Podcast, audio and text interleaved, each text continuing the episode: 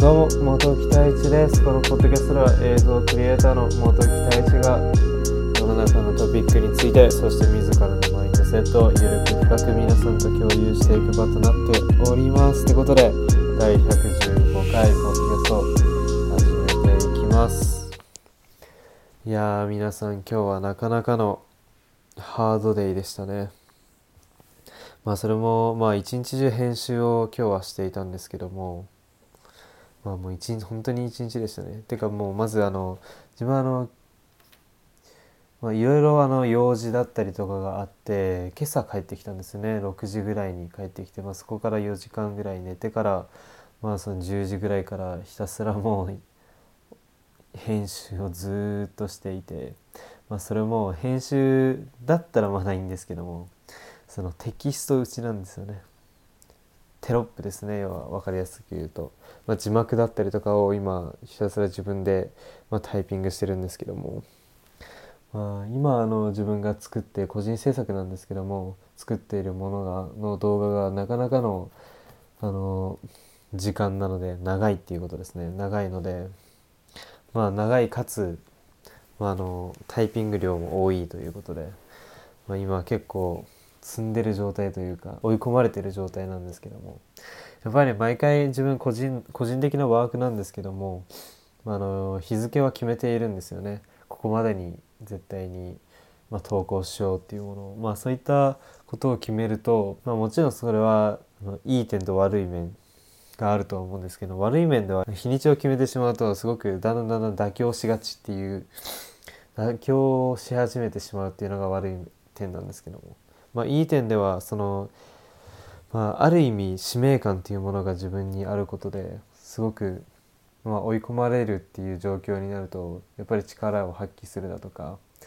まあ、やんなくてはいけないっていう気持ちになれるので、まあ、やらなくてはいけないっていう気持ちがいい人と悪い人っていうのはいると思うんですけど自分はそういった使命感は結構大切にしていて何事もやっぱり使命感っていうものはつきものなのかなと思っているので。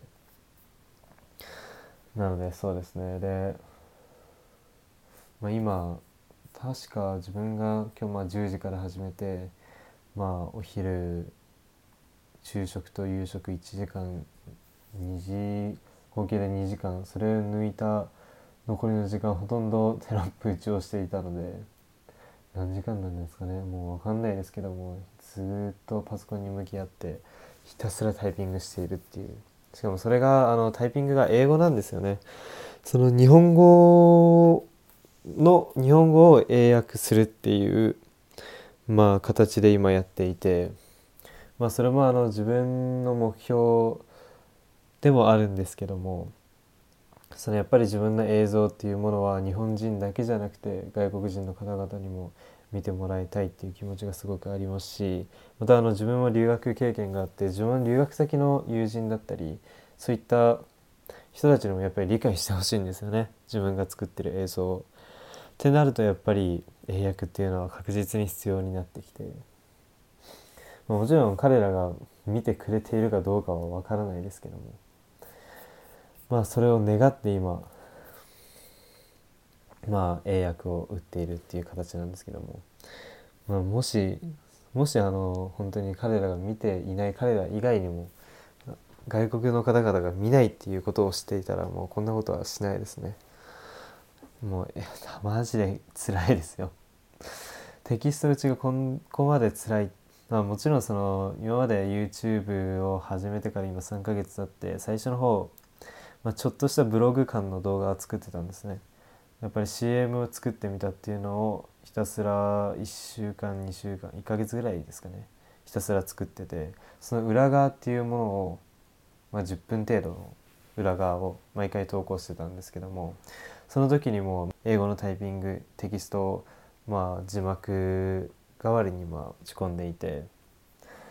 まあそこでまあめちゃくちゃ辛かった辛かったというか時間がかかった。10分でももう半日ぐらいかかったような、まあ、気がするんですけども今回はもう10分以上の動画なのでまあもう皆さんも分かる通りすごく時間がかかるんですよね。まあ、なんですけども確実にこの映像は外国の方々にも見てもらいたいですし、まあ、もちろんこれは日本人の方々にも日本人の方はメインなんですけどねまあでも外国の方々にも見てもらいたいので今テキスト打ちを頑張ってるって状態ですねまあ今ちょうど3分の2終わったぐらいですかね。ここからまあ残り明日ですね。まあ終わらせてまあ最終工程に入ろうかなっていう形なので皆さん是非ちょっと楽しみにしていただきたいなと思っています。ってことで、まあ、今回早速テーマについていきたいと思うんですけども、まあ、今の話と少し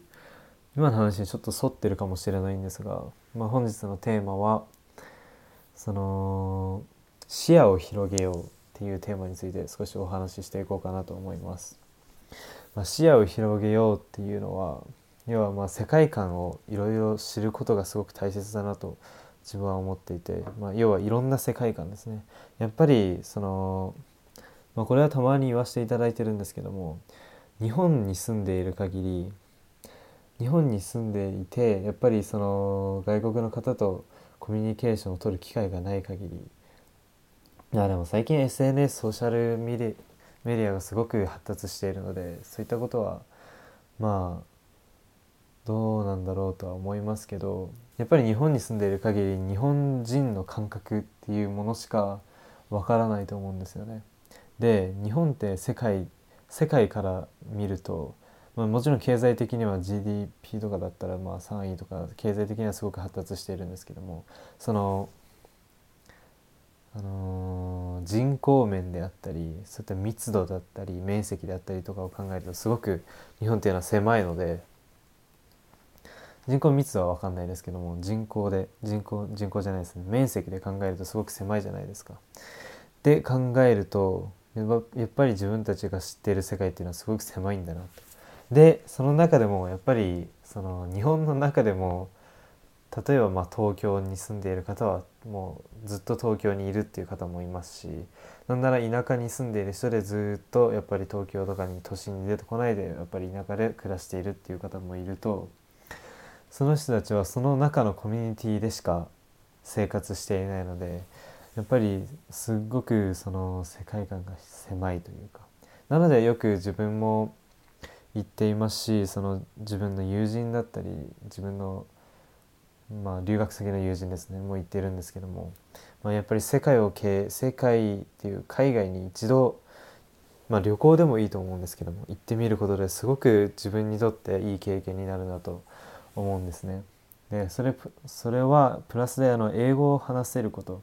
英語以外にも多言語を話せることであの日本人以外の考え方っていうのをやっぱり知ることができるのでそこが一番その他の言語を話せてよかったなと思う点だと思うんですよね。やっぱり自分も留学まあ行った時にすごく驚いたのがまあ、サウジアラビアの文化なんですけどサウジアラビア人とすごく少し仲良くなってやっぱり留学に来てるサウジアラビア人は結構金持ちお金持ちだったんですけどね、まあ、で自分の1個下の子がいて見た目はもう自分の10個上ぐらいなんですけども、まあ、あの1個下だったんですね当時19歳だったんですけどその子が。であのみんなで、まあ、たまたま昼食に行こうと。でたまたま まあ牛角皆さんもご存知だと思うんですけども留学がやっぱりそのアメリカにもあったのでで留学に行こうということで、まあ、留学に行ったんですね。でまあ皆さんで楽しくみんなでワイワイしながらご飯食べて最後会計になった時にでやっぱりあの割り勘というか1人食べた分やっぱり自分のは自分で払うじゃないですかもちろん。それはまあ全世界共通なのかなと思っていたんですけども。サウジアラビアは違うと。それはもう文化なんですかね。分かんないですけども。彼らは年上が払うのが当たり前という文化で育っていたので財布をまず持ってきてなかったんですよね。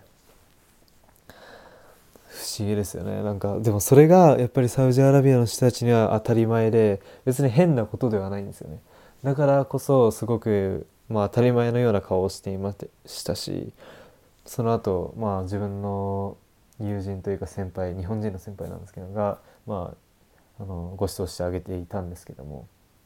まあ、そういった文化がまあ、たった自分はあのその1カ国に行っただけでその文化にしを知ることができたので、まあ、あの多分いろんな人と関われば深く関われば関わるほどいろんな文化っていうか考え方であったりが知れるのかなと思ってすごく面白いなと思いました。でそこでやっぱり必要なのがもちろんあのただそこにいるだけでもいろいろ知れると思うんですけどもやっぱり考え方価値観を知れるっていう面で考えると言語が必要だなと思うのでまあ皆さんも何か言語英語じゃなくてもいいと思うんですけど最近ではなんか中国語だったりスペイン語だったりも結構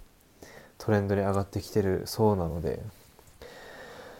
まあ皆さんも是非勉強してみるのもありかなと自分は思っています。でしている方がいればやっぱり外実際に外国人の方と、まあ、コミュニケーションをとることがすごく大切だと思います。まあ、最近ではあのまた新たなそのウイルスが変異株が出てきているので、まあ、留学っていう面では難しいかもしれないんですけどもやっぱり今 SNS が発達しているので何か自分もネイティブキャンプっていうものを使用して、まあ、言語能力を向上今もさしてますし、まあ、なのでそういったのも全然おすすめだなと思います。やっぱりアメリカにアメリカであったりその英語圏の国に行くことがやっぱり一番いいですけどもまああのやっぱ環境に応じてですよね今はそれが厳しいのであればその厳しい中でどうすればいいのかっていうことを一番に考えることが、まあ、一番成長につながるのかなと思うので皆さんも是非ネイティブキャンプをやってみてください。ネイティブキャンプ皆さんに合うか分かんないですけどでも自分は本当におすすめだと思ってるのでやってみてくださいやっぱり英語を話せる自分が英語を話したいと思ったきっかけが英語を話してる人を見てすげえかっけえなと思ったからなんですよねなので、まあ、皆さんもそういった機会はあると思うので確実にまあそういった機会を逃さずにぜひ勉強してみてください。ということで、まあ、本日こんなテーマでこのようなテーマでお話しさせていただきました。まあ、あの何か質問であったり感想であったり当たってほしいトピックがあれば単一メディオアットマーク Gmail.com にぜひお便りとして送っていただけると嬉しいです。ということで終わらしたいと思います。それではまた。